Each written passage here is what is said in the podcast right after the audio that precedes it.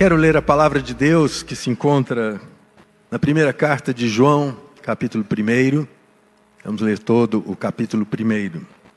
Diz assim: O que era desde o princípio, o que temos ouvido, o que temos visto com os nossos próprios olhos, o que contemplamos e as nossas mãos apalparam com respeito ao Verbo da vida. E a vida se manifestou e nós a temos visto e dela damos testemunho e vô-la anunciamos, a vida eterna, a qual estava com o Pai e nos foi manifestada. O que temos visto e ouvido, anunciamos também a vós outros, para que vós, igualmente, mantenhais comunhão conosco. Ora, a nossa comunhão é com o Pai e com o seu Filho, Jesus Cristo. Estas coisas, pois, vos escrevemos para que a nossa alegria seja completa. Ora, a mensagem que da parte dele temos ouvido é e vos anunciamos é esta: que Deus é luz e não há nele treva nenhuma. Se dissermos que mantemos comunhão com ele e andamos nas trevas, mentimos e não praticamos a verdade.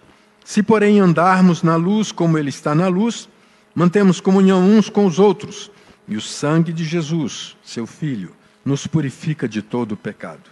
Se dissermos que não temos pecado nenhum, a nós mesmos nos enganamos e a verdade não está em nós. Se confessarmos os nossos pecados, Ele é fiel e justo para nos perdoar os pecados e nos purificar de toda a injustiça. Se dissermos que não temos cometido pecado, fazemo-lo mentiroso e a Sua palavra não está em nós. Essa é a palavra de Deus. Esse é um texto bem conhecido, e o, versículo 9 faz parte de uma das canções que, como já se referiu aqui, o grupo Vencedores gravou muitos anos atrás. Mas é uma verdade sempre presente. Esse texto fala de alguma coisa que eu considero tão necessária e é uma, vou dizer assim, um estilo de vida cristã que deve estar sempre diante dos nossos olhos. É a questão da comunhão. Nós vivemos dias em que as pessoas acham que não precisam mais da comunhão. Elas não precisam de estar aqui ou na sua comunidade e pós-pandemia, muito mais, porque a pandemia trouxe um distanciamento das pessoas. O terror, o medo, né, o pavor da possibilidade de que no encontro elas ficaram doentes. E com tantas mortes que nós vimos, então, muito mais. Mas infelizmente, isso tudo, nesse terror, tem passado. Ou felizmente, nós estamos vivendo novas perspectivas. Ainda que as doenças estejam tão presentes no nosso meio, mas algumas pessoas, sem mesmo a pandemia, já achavam que elas não precisavam de um culto público. Elas dizem: não, eu posso cultuar a Deus na minha casa, no meu quarto, eu continuo com a mesma fé, com a mesma esperança. É verdade que a fé não é um artifício apenas é, epistemológico, que você acredita. A fé é um exercício contínuo de todos os dias. A fé é uma, não apenas uma expectativa, mas ela é uma experiência pessoal, atuante, todos os dias. Todos os dias você vai viver pela fé. Você não vive pela fé apenas naquilo que você conheceu no passado, quando você conheceu a Jesus. E as Escrituras, de maneira muito clara, nos convidam a viver essa fé em comunidade. A igreja visível, essa que todos nós comungamos, é o lugar, o habitat próprio para vivermos a fé. E grande desafio é viver essa fé na comunidade. Por que, que há um grande desafio para isso? Porque nós somos tão diferentes. eu diria que há duas coisas que, que podem identificar uma pessoa que quer viver distante da comunidade, da comunhão dos santos. A primeira coisa é que ela não entendeu o que as Escrituras está dizendo, que a palavra de Deus diz. A segunda coisa é que talvez essa pessoa tenha vivido um problema, um mal entendimento, uma mágoa no meio da igreja, no meio da comunhão, no meio da comunidade. Até não culpo ela por ter essa reação, mas não justifica. Não justifica. A verdade é que o pastor, os pastores dessa igreja, não são perfeitos. Os presbíteros dessa igreja não são perfeitos. Os diáconos também não são perfeitos. O ministro de louvor não é perfeito. A equipe de louvor não é perfeita. Ninguém é perfeito. E você está incluído nesse grupo. Quando nós consideramos que não há ninguém perfeito, significa que tudo tem para dar errado, não é mesmo? Até mesmo um casamento. Tem tudo para dar errado, porque são duas pessoas imperfeitas.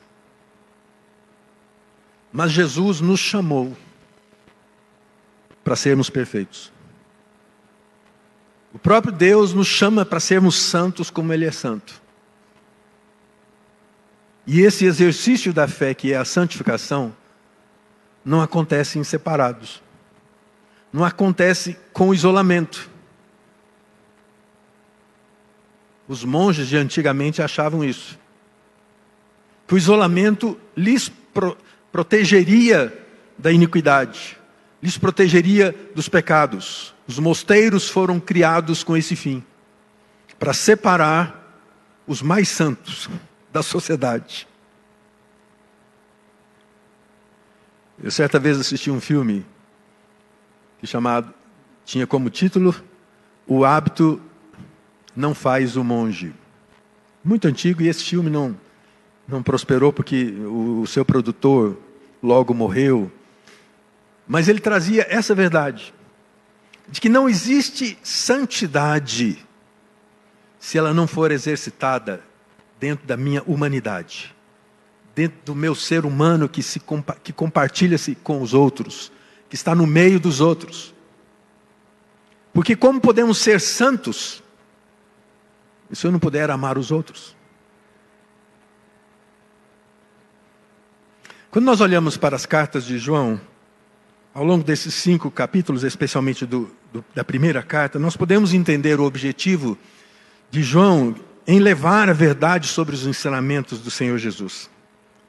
Porque muitos cristãos estavam convivendo naqueles dias com falsos mestres, com do, doutrinas erradas, e João então começa a apresentar a sua mensagem, dizendo que a divindade do Senhor Jesus e a sua pessoa são a razão de nos trazer luz, nos levar a, a, a viver sobre a luz e não sobre as trevas. Mas esse exercício tem a ver com um exercício de todos os dias, de todas as experiências.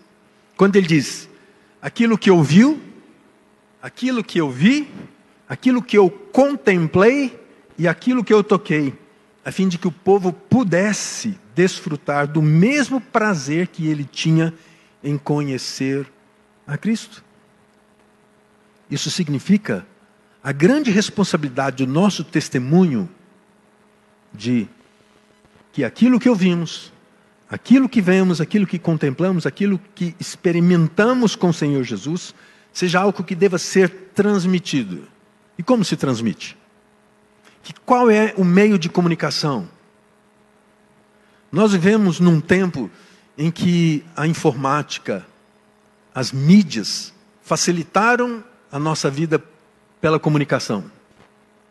Mas junto com elas, não vemos tantas verdades. Esses dias ouvindo um, e no meu carro, todas as vezes que eu, que eu ligo o carro, lá no, na mídia aparece um, uma reportagem, um diálogo, onde uma das expressões me chama muita atenção. quando se falava sobre as guerras da Ucrânia, da Rússia, que um pensador um tempo atrás disse assim, que em tempos de guerra, a primeira vítima é a verdade. E com a facilidade que nós temos hoje, com a disseminação de fake news, viver em comunidade significa também correr o grande risco. Por isso, nós precisamos estar seriamente alicerçados na palavra. Mas João também fala que nós temos comunhão com o Senhor. E também da necessidade de guardarmos a Sua palavra. E da necessidade de não cometermos pecado, como lemos nesse texto. E ele aconselha os cristãos, então, a amarem o próximo e os alerta de amarem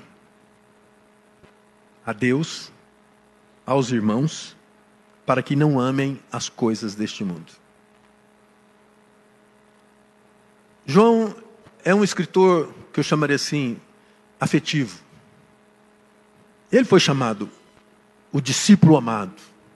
E talvez por essa característica, as suas expressões sempre aqui nas cartas começam frases assim: filhinhos meus. Essa forma afetiva, carinhosa de dirigir aos seus ouvintes. Amados, Há um sentimento profundo de afinidade de João com seus escritores por essas expressões. Assim, eu gostaria de olhar para esse texto no capítulo 1, considerando que a afetividade que nós encontramos nessas expressões tem muito mais a ver com o nosso relacionamento com Deus, com o nosso próximo. E nós que vivemos num, em tempos em que a filosofia de vida sempre está dizendo: você tem o direito de ser feliz.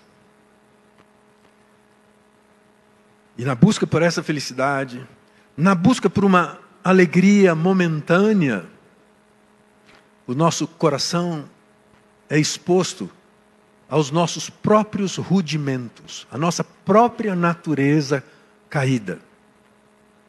Para ser feliz, eu considero que eu sou o centro do universo. Eu sou o centro de todas as razões que eu possa ter para fazer aquilo que o meu coração quer que eu faça. É uma grande armadilha, uma armadilha diabólica. E talvez você tenha escutado isso tantas vezes, até mesmo dentro de igrejas. Esse é um grande risco para o seu coração. Eu e você estamos num processo de construção, num processo de restauração. E se tem uma coisa boa que tem na nossa, nesse nosso processo, é que há garantias de que você pode desfrutar de alegria. E que a obra vai ser completada.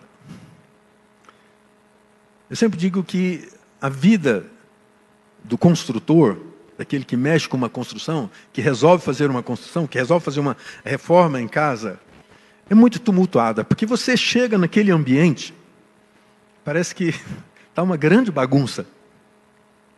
É coisas espalhadas, e se você tem um pedreiro, um servente, você tem pessoas que estão fazendo e eles são desorganizados, então aí é que você pira mesmo. Aí você fica preocupado: será que vai sair realmente alguma coisa? Será que isso vai dar certo? Talvez a gente pudesse pensar isso na nossa vida cristã. Que às vezes parece uma vida tão bagunçada. Mas o nosso construtor, o nosso restaurador, é pleno, é perfeito, é completo, é sábio. Submeta-se a Ele. Submeta-se à Sua palavra. Apóstolo Paulo nos afirma que todos nós pecamos. A realidade espiritual nossa é de distanciamento de Deus. O seu coração caído não quer a proximidade com Deus. O seu coração caído não quer buscar a Deus. Quando isso acontece, tenha certeza, isso é obra do Espírito Santo na sua vida. Não é sua vontade. Não é aquilo que se dizem por aí, E o meu livre-arbítrio me leva a isso. Pelo contrário, eu sempre, quando alguém diz essa palavra, eu me arrepio. Porque as pessoas não sabem o que significa livre-arbítrio. Nunca souberam. Nós não sabemos. A única pessoa que soube sobre o livre-arbítrio e experimentou o livre-arbítrio foi Adão. E ele foi infeliz.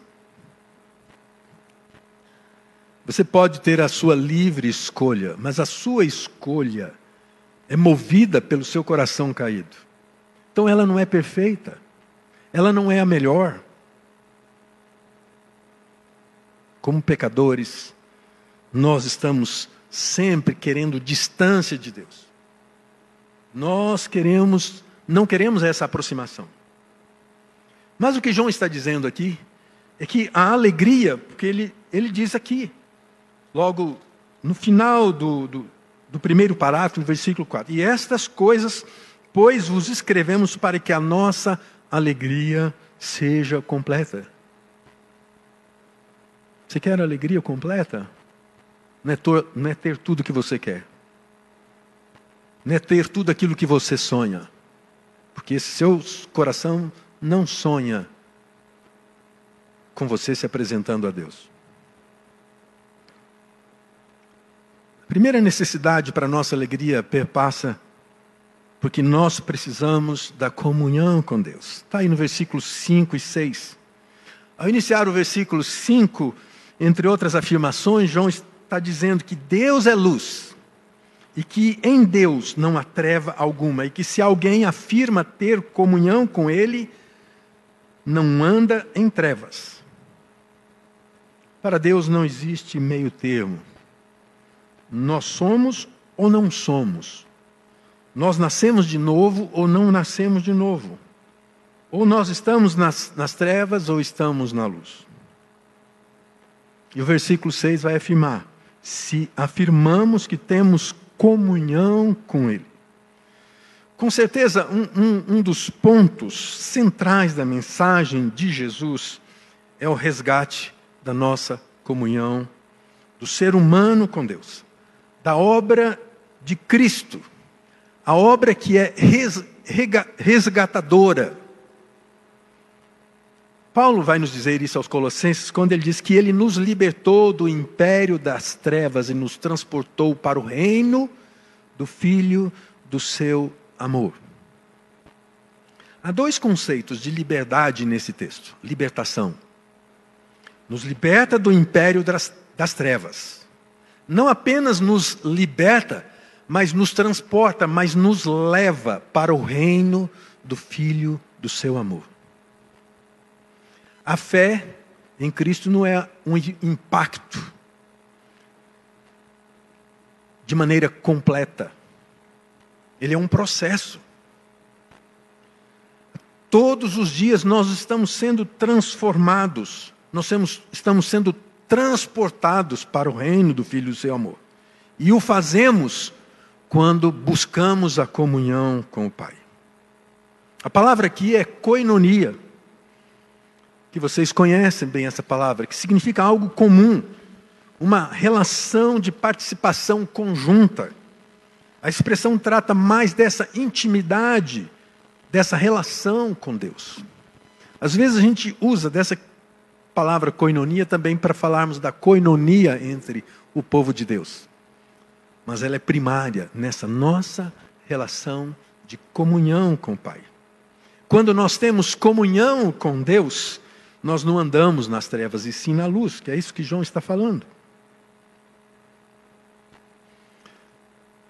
Primeiro grande exemplo que nós temos na Bíblia de comunhão e ao mesmo tempo de distanciamento é a queda de Adão. A palavra de Deus que diz que ele, Deus vinha na viração do dia e conversava com Adão. Falava com ele, face a face. Tudo estava em perfeita ordem, em perfeita harmonia. Mas o que, que acontece após a queda? O que, que acontece após a desobediência?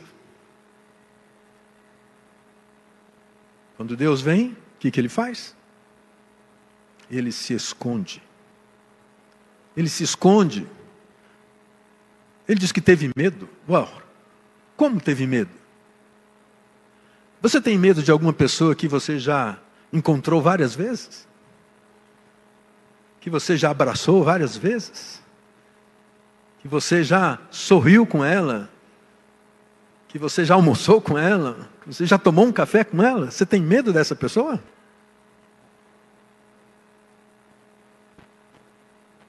Adão tinha feito tudo isso e muito mais. Ele teve medo. Ou seja, o nosso distanciamento de Deus está dentro dessa possibilidade real. Quem nós somos? Pecadores. Eles se esconderam. A comunhão e a intimidade do Senhor era natural antes.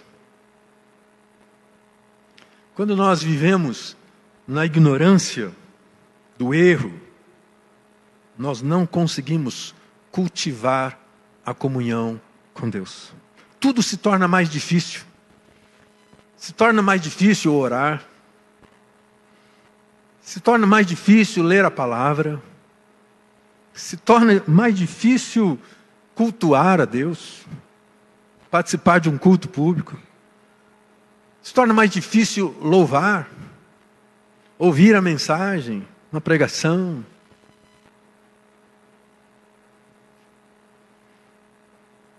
Voltando aqui no versículo 3, a parte final, diz que João está dizendo que, ora, a nossa comunhão é com o Pai e com o seu Filho. Como em Gênesis, inconscientemente tentamos nos esconder de Deus mesmo estando na igreja, nós estamos escondendo de Deus. Só em Jesus nós podemos ter essa comunhão. Só com Jesus o caminho está aberto para a comunhão com o Pai. Esse é um princípio para a nossa alegria, para o nosso contentamento. Mas o texto continua dizendo de outra particularidade necessária para a nossa alegria.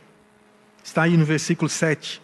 Se, porém, andarmos na luz, como Ele está na luz, mantemos comunhão uns com os outros. Nós precisamos da comunhão de uns com os outros. Não tem jeito. A vida na luz nos abre a dimensão de fazermos parte da família de Deus. Paulo vai nos dizer isso lá em Efésios, capítulo 2, versículo 19, quando ele diz assim: Assim já não sois estrangeiros e peregrinos, mas concidadãos dos santos. E diz mais: E sois família de Deus. Eu creio que esse é um princípio que certamente norteia a nossa vida familiar comum. E eu tenho observado que algumas famílias vivem grandes dilemas dentro de si, dentro da sua própria casa. E eu teria coragem de lhes afirmar que famílias que vivem assim realmente nunca conheceram a Deus na sua intimidade.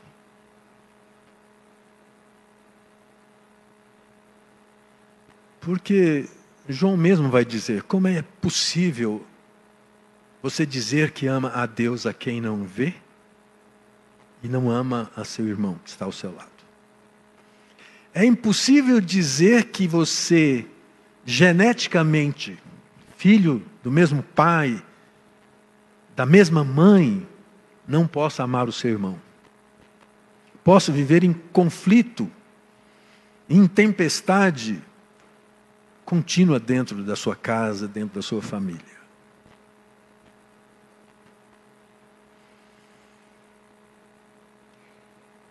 Ainda em Efésios, Paulo, no capítulo 4, versículo 17 a 32, um texto um pouco mais longo, ele enfatiza o procedimento dos filhos da luz. No versículo lá, ele diz que nós somos exortados a falar a verdade ao nosso próximo. E se ficamos irados com nossos irmãos, não podemos pecar. A ira, a discórdia, elas fazem parte dessa nossa natureza. Mas a palavra de Deus diz que não se ponha o sol sobre a vossa ira. Você pode até ficar irado. Você pode ficar até magoado com alguns dos seus irmãos, no meio da comunidade. Mas isso não pode permanecer, porque isso se torna uma seta maligna para o seu coração. Ela pode inflamar, ela pode levar você à morte espiritual. Então trate de cuidar. Trate de cuidar dos seus relacionamentos. Por isso, qual é a importância então de cultivarmos a comunhão uns com os outros? Essa não é uma prática instituída pelos líderes religiosos. Essa é uma prática que está inclusa dentro da necessidade espiritual de todo aquele que ama a Jesus. Por isso nós lemos no início aqui o Salmo 133 que diz: Quão bom e agradável viverem unidos os irmãos. Vemos aqui uma declaração profética de, da, da comunhão. Aqui nós vemos o óleo representando, representando a unção de Deus. Vemos aqui o derramamento da sua bênção na comunhão com os outros. Mas por que Deus derrama a sua bênção na comunhão? Porque Ele é o próprio exemplo da comunhão. Pai, Filho, Espírito Santo. Os três são só um. Se nós estivermos realmente vivendo na luz, e por isso que Paulo, Paulo João tem essa conotação, se, se é uma consideração que ela é uma opção. E a, essa opção consequente nos levará aos benefícios da bênção de Deus nessa comunhão. Muitas vezes nós não mensuramos a importância da comunhão na unidade, do estar juntos, do compartilhar, nós consideramos que esse encontro, esse momento, é apenas mais um dos muitos que você pode ter, inclusive em outros lugares, onde você pode ter pessoas até muito mais, uh, mais agradáveis. Tem sido um grande prejuízo para as pessoas que se afastam da comunhão.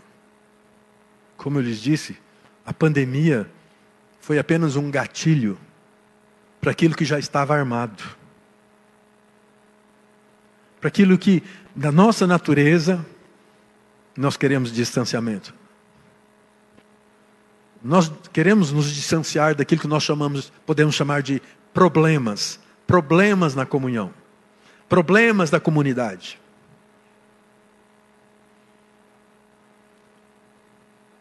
São pessoas que continuam se esquivando de abraçar.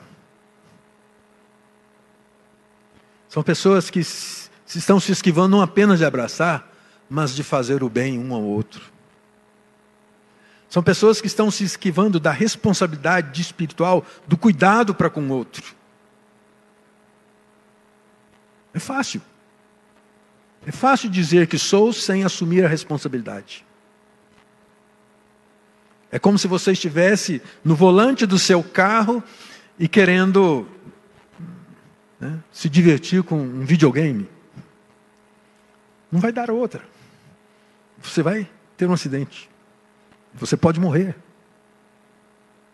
Se esquivar da responsabilidade comunitária é alguém que não entendeu o chamado de Deus. Às vezes a gente usa essa expressão assim: estamos no grande ensaio para a eternidade. E tenha, que você não tenha a surpresa, né, se eu posso assim dizer, de chegar no céu e dizer: Fulano, você está aqui? Eu pensei que você era outra pessoa. Por mim você não viria aqui. É porque você era muito justo, não é mesmo? Na, na busca por essa alegria plena, a comunhão é um ingrediente indispensável. Terceira coisa que na busca por essa alegria também nós encontramos nesse texto, que é talvez o texto, a parte que mais nós conhecemos, onde João está dizendo: se dissermos que não temos pecado nenhum a nós mesmos, nos enganamos. E seguidamente o versículo 9, como disse, por aquilo que tantas vezes cantamos: se confessarmos os nossos pecados, Ele é fiel e justo para nos perdoar, nos purificar de toda injustiça. Certamente, o que nós temos aqui já dá para entender. Mas eu gosto de uma, de uma versão que é chamada de nova versão transformadora, que coloca no versículo 7 e no versículo 9, antes da palavra si, mais uma conjunção adversativa. Ele coloca assim: mas, mas se, se confessarmos os nossos pecados. Ou seja, há um poder enfático, transformador nessa ação. O mas. Creio que a pior situação que pode ocorrer na vida de um cristão, ele tornar-se insensível aos seus pecados. E como isso é comum.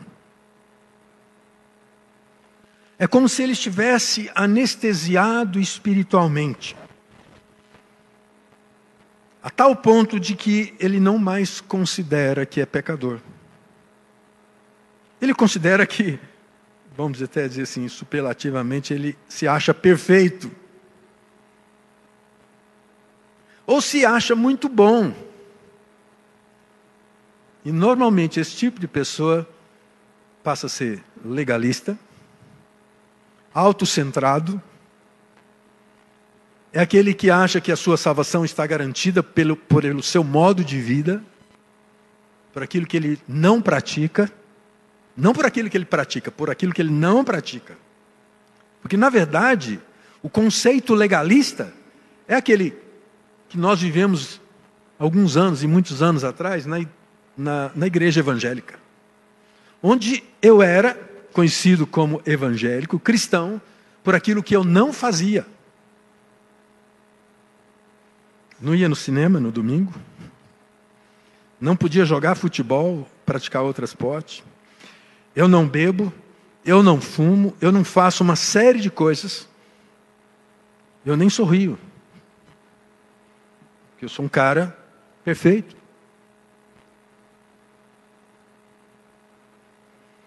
O versículo 10 nos salienta que se afirmamos que não temos cometido pecado, fazemos de Deus mentiroso.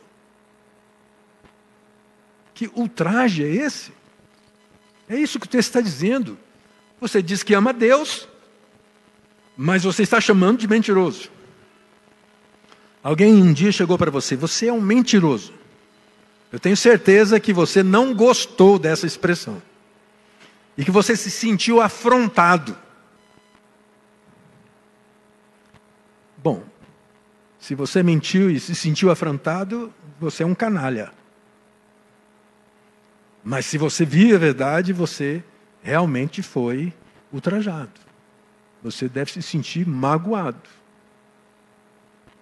É isso que Deus sente. Quando nós estamos dizendo que não somos pecadores, que não pecamos. Talvez é, a grande questão é a pergunta que eu tenho que fazer: o que tem a ver isso comigo? O que, que isso tem a ver com a minha forma de vida cristã? Porque se eu fui chamado em Cristo para ser uma nova criatura, Uma coisa nova não dá para ter remendos. Senão não é novo. Não, não dá para ter nada que destoe com a realidade da minha essência. Por isso, João, aqui no versículo 9, somos exortados a confessar os nossos pecados. E a confissão de pecados não é um item da liturgia presbiteriana não. É um item da liturgia de vida cristã. Confessar é reconhecer que somos incapazes de fazer aquilo que Deus nos pede e nos chama a fazer. É reconhecer que nós necessitamos da graça, da misericórdia, pois, como diz Paulo aos Romanos, onde abundou o pecado, superabundou a graça. Quando estamos em Cristo, confessamos os nossos pecados, pois a glória de Deus é tão reluzente que nós nos portamos como o profeta Isaías, que no reconhecimento do seu chamado reconhecem ser um homem de lábios impuros, ou como Davi, que, constrangido pela presença de Deus na exortação de Natã sobre o seu adultério com Betseba, o que, que eles faziam? Colocavam um saco de cinzas sobre a sua cabeça. Você já viu alguém com um saco de cinzas na cabeça? Mas você já viu aquele sujeito que, que é pintor e depois de passar a massa corrida ali, ele pega uma lixa e vai fazer. De, né? Eu certa vez brinquei com um deles. Ele era bem moreno. E quando ele saiu à porta, ele estava branquinho. Rapaz, você foi transformado. Brinquei com ele. Não tem jeito de você não reconhecer o pecador quando ele se põe com um saco de cinza sobre a cabeça. Sai no meio das pessoas com um saco de cinza. Primeiro vão achar que você é doido, louco, louco varrido. É evidente que aquele homem era imundo, que aquele homem é um pecador. Era isso que os homens faziam, estavam se dizendo: eu sou um pecador, eu sou um imundo. essa atitude de confissão, de arrependimento, não de remorso, mas de confissão, de arrependimento, é uma conversão, é a verdadeira conversão. É aquela em que o sujeito, pelo Espírito de Deus, se compadece e diz: Eu não sou. Eu não sou o que Deus quer que eu seja. Eu não faço aquilo que Ele quer que eu faça.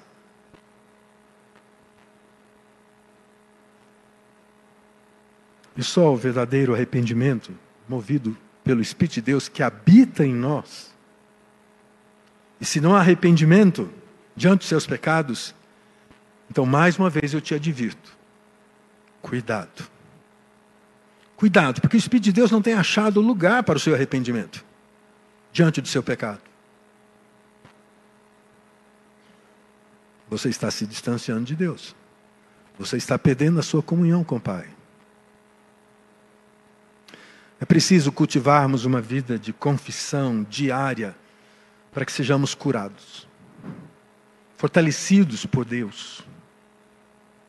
Isso faz com que a luz de Cristo brilhe em nós a cada dia, cada vez mais, cada manhã.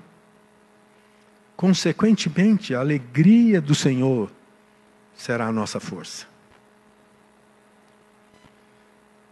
Eu gostaria de concluir lembrando das palavras do apóstolo Pedro na sua primeira carta, no versículo 9, 9 eh, do capítulo 2, que você conhece bem esse texto, quando ele diz que nós somos geração eleita, sacerdócio real, nação santa, povo exclusivo de Deus. Esse povo que tem como responsabilidade anunciar as grandezas daquele que nos chamou das trevas para a sua maravilhosa luz. Só há alegria real e permanente na vida do cristão quando a nossa intimidade com o Senhor será o bálsamo para os dias difíceis. E tenha certeza, você viverá esses dias. Se tem uma coisa que eu faço nas minhas orações, e faço com temor e tremor, é que Deus me capacite a viver dias difíceis. O pastor, o senhor, o senhor não está errando, não. Que as minhas orações para viver dias mais fáceis. As nossas orações mais comuns são: Deus, me dá isso. Não deixa que isso aconteça. Me proteja. Mas eu gostaria de instalar a orar diferente. Ore para que Deus lhe prepare para dias difíceis, porque eles virão. Se você estiver preparado para esses dias difíceis, será com alegria e contentamento que você vai passar por eles. As suas lágrimas poderão vir, mas elas serão menores.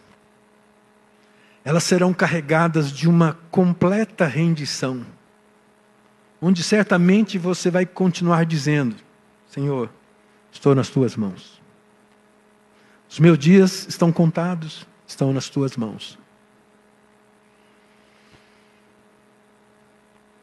É preciso se preparar nesta comunhão com o Pai. É preciso se preparar na comunhão uns com os outros. Porque só essa comunhão uns com os outros poderá você não apenas sorrir com os que sorriem, mas também chorar com os que choram. Você poderá ser consolo e conforto para aqueles que também já perderam a esperança. Só a alegria quando eu posso repartir da minha vida com os outros.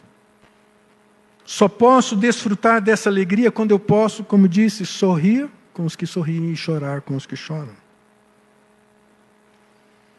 Mas também só há alegria na comunhão plena com Deus, que é santo, que me chama à santidade. Um coração lavado, regenerado de seus pecados, é a condição mais apropriada para a plenitude da alegria. Há um constrangimento, sim. Há um constrangimento que vem do Espírito Santo diante dos seus pecados. Mas há uma paz que nos renova ao sabermos que fomos perdoados, porque confessamos, que é o que João está dizendo. Se confessarmos os nossos pecados, Ele é fiel e justo para nos perdoar. Certamente, um coração lavado, coração leve, a alegria é permanente. Curva a sua cabeça, vamos orar. Eu queria instá-lo a reconhecer que esta palavra de Deus é para você, é para mim,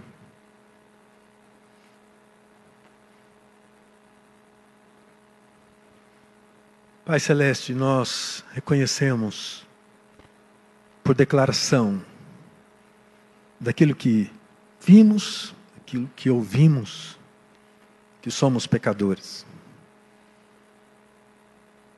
que estávamos distantes e estaremos distantes se não formos renovados no Senhor, renovados na comunhão constrangidos a andar no caminho das, da luz, olhando para Jesus, o autor e consumador da nossa fé. Que somos também convidados, mais do que convidados, a viver em unidade no corpo de Cristo, a desfrutar desse momento, dessa alegria da comunhão porque é um prenúncio da alegria de um dia estarmos diante do Senhor com todo o povo de Deus. Não permita, Deus, que sejamos conduzidos por ação maligna a reconhecer que devemos, não devemos amar os nossos irmãos, de que não devemos suportar os nossos irmãos, mas pedimos a graça do Senhor de nos constranger a olhar uns para com os outros e vermos nele o Senhor, vermos no nosso próximo o Senhor Jesus. Que esse dia seja um dia marcado pela manifestação contundente do teu Espírito em nos constranger, nos levando a um comprometimento de santidade, nos levando ao arrependimento. Há tantas e quantas vezes nós queremos minimizar as nossas ações, os nossos pensamentos, e considerar isso normalidade na nossa vida, Pai. Reconhecemos que não é assim. Que mais uma vez sejamos tocados pelo Senhor. Que a bênção do Deus Todo-Poderoso, o Pai, Filho, Santo Espírito Senhor, seja sobre vós, povo de Deus, hoje e eternamente. Amém.